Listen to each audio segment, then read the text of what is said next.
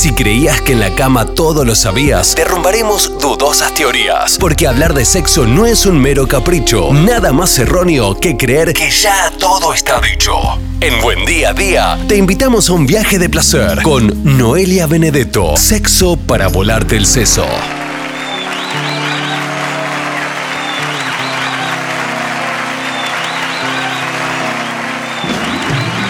Sexo, sexo, sexo para volarte el seso, el segmento de sexualidad de todos los martes, sexualidad y vínculos, aquí en Buen Día a Día en la mañana de Quality 90.5 con la licenciada Noelia Benedetto, una vez más con nosotros. Buena mañana para vos, Noé. Buen día, buena mañana para todos y todas. Bien, Noé, otro de los temas eh, lo han pedido alguna vez también a este. Se me pasó alguna vez. Es cierto que llegó al WhatsApp gente preguntando por este tema que vamos a tratar hoy y por ahí se me pasó y la otra vez me lo, me lo acordé, se me vino a la cabeza y es esto que por ahí creo que muchas veces lo mencionamos, lo decimos, pero no sé si sabemos, si sabemos realmente tanto lo que es el sadomasoquismo o el sado.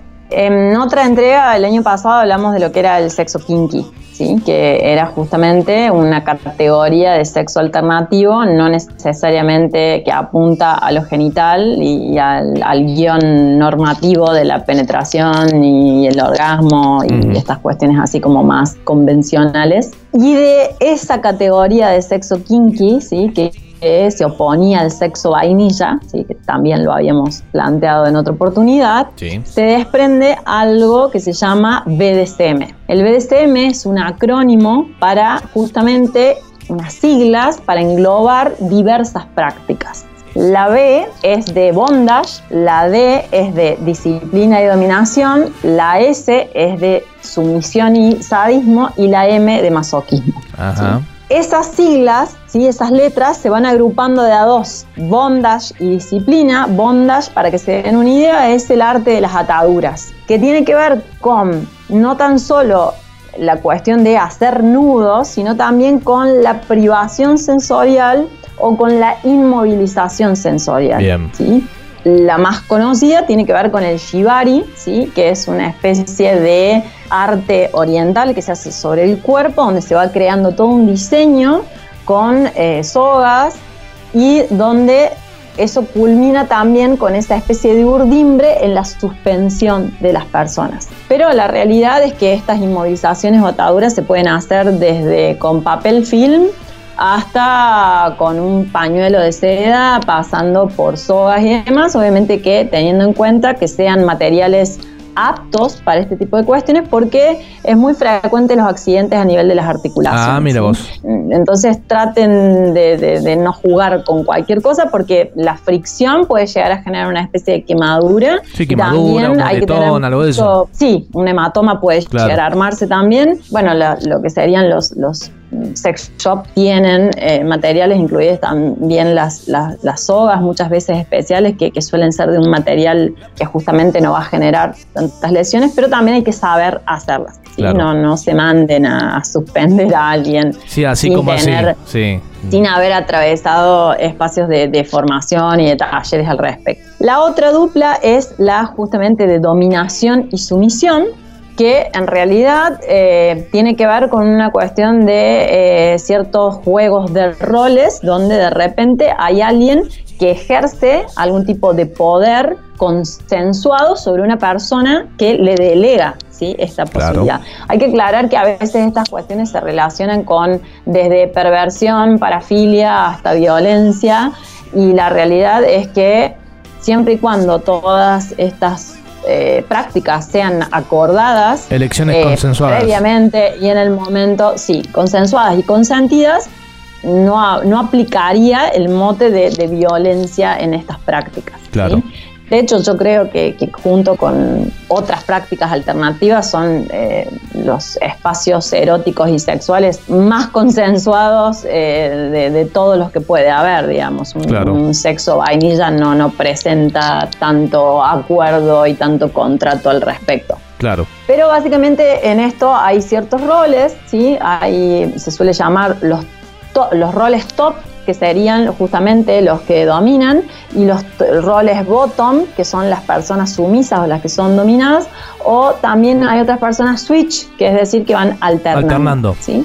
El sadismo es justamente encontrar una especie de placer en generar situaciones de dolor a otra persona y el masoquismo es la vivencia placentera de percibir las sensaciones y de, vivenciar las sensaciones de dolor. Claro. ¿sí? Esto suele ser un poco complejo para justamente entender eh, y pensarlo dentro de la salud mental, es decir, bueno, a ver, ¿por qué alguien podría identificar algo de lo placentero y satisfactorio en justamente provocar adrede una situación de dolor? Claro. ¿sí? Las prácticas son diversas, ¿sí? puede ser desde jugar con fustas, que se llama flogging, puede ser eh, lo que es como el chirlo, la palmeteada, que tiene que ver con el spanking, puede ser algún tipo de privación sensorial, Puede ser, por ejemplo, el uso de, pinzas en los pezones y en las tetillas. Puede ser también el uso de cera caliente o el wax play. Puede ser, por ejemplo, la práctica esta de sounding, que, ya lo hablamos en, otra oportunidad, ¿sí? Hasta llegar también, por ejemplo, a la humillación psicológica. ¿sí? El dolor no solamente es físico, sino también puede ser provocar o sentir, registrar un dolor emocional. Siempre consensuado y consentido, como dijiste. Totalmente. ¿sí? Esto es básicamente son prácticas que apuntan a ciertas conductas, a generar ciertos movimientos, sensaciones o emociones, pero siempre en una cuestión, en un contexto de acuerdo. Para que se den una idea, eh, todo lo que tenga que ver con las prácticas BDSM se manejan con protocolos. El más conocido es el que se llama SSSC, que tiene que ser seguro, tiene que ser saludable tiene que ser consensuado y consentido y tiene que ser cuidado. Después hay otros protocolos, por ejemplo, que manejan aspectos en relación al riesgo, pero bueno, eso ya es más profundo. Y básicamente tienen cuestiones, por ejemplo, como las palabras de seguridad, es decir, un acuerdo entre las partes de decir, ante esta palabra se detiene la práctica, no importa si a mí me esté gustando sostenerla, pero si alguna de las partes empieza a registrar un malestar o una incomodidad o lo que sea, se ha un alto. Claro. Y después está el otra, digamos, el post que se llama el aftercare, que implica también todas unas prácticas de cuidado en el sentido de estimular las zonas que fueron eh, de impacto para eh, ah, estas sensaciones o estos registros del, del, dolor. A veces tienen que ver con masajes, a veces es poner algún óleo, a veces... Una sobadita. sí, Sí, sí, eh, eh, bueno, y, en ese sentido también, al igual que con los nudos, hay que tener como, hay que estar atentos a ciertos cuidados y ciertas condiciones, ¿sí? De lo que tiene que ver toda la escena en la que se va a dar esta práctica. Y para eso es muy fundamental el registro del otro y de la otra, eh, más allá de lo que nos esté planteando a nivel verbal, sino también como un registro del lenguaje corporal. Y para eso es fundamental que ninguna de las personas estén alteradas a nivel de la conciencia, es decir, que no hayan consumido ningún tipo de sustancia psicoactiva o algún tipo de psicofármaco o de repente haber tomado algo con alcohol. ¿sí? La idea es que estén como en una plena capacidad de conciencia para poder eh, justamente eh, identificar y sostener estas prácticas.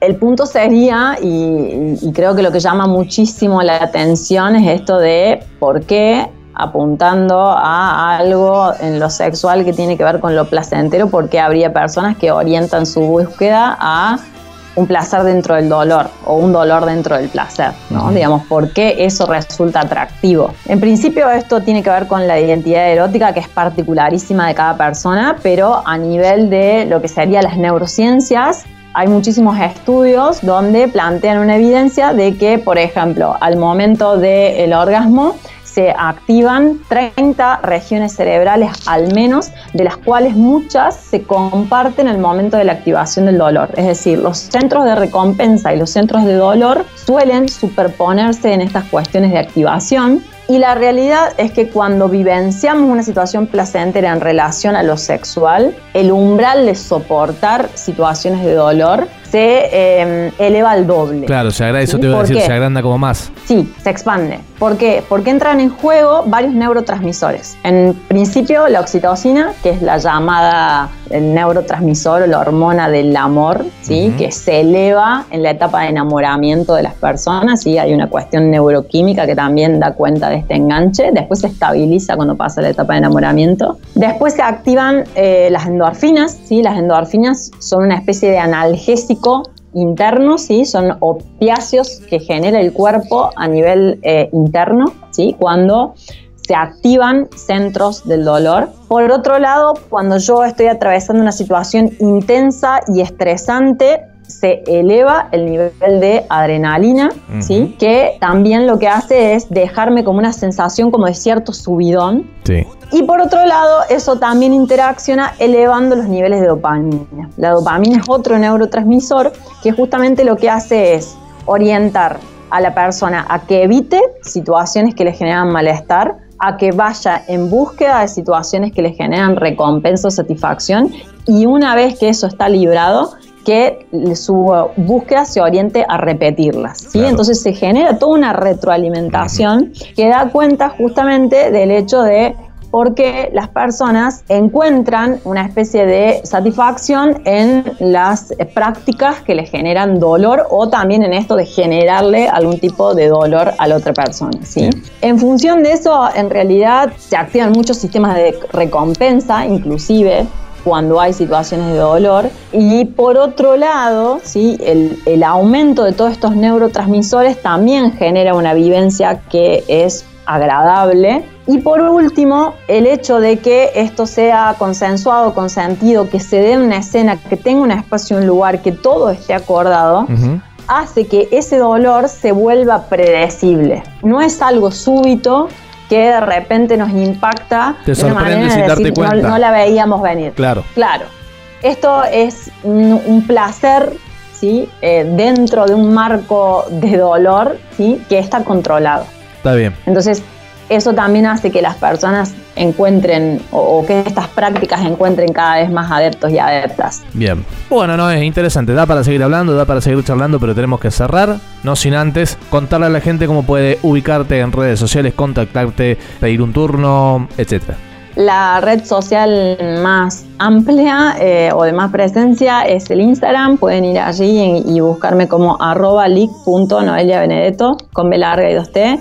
Mm, de, ahí les va a linkear a la fanpage que tiene el mismo nombre y también a otros contenidos que publico en diversos medios eh, gráficos y al podcast donde subo estas columnas y otros espacios también de programas de radio, sexofilia y algunas otras entrevistas. Perfecto. Lick.noelia Benedetto, buen perfil de Instagram para seguir y además comunicarse con Noé, pedir un turno, lo que fuese, proponer temas también.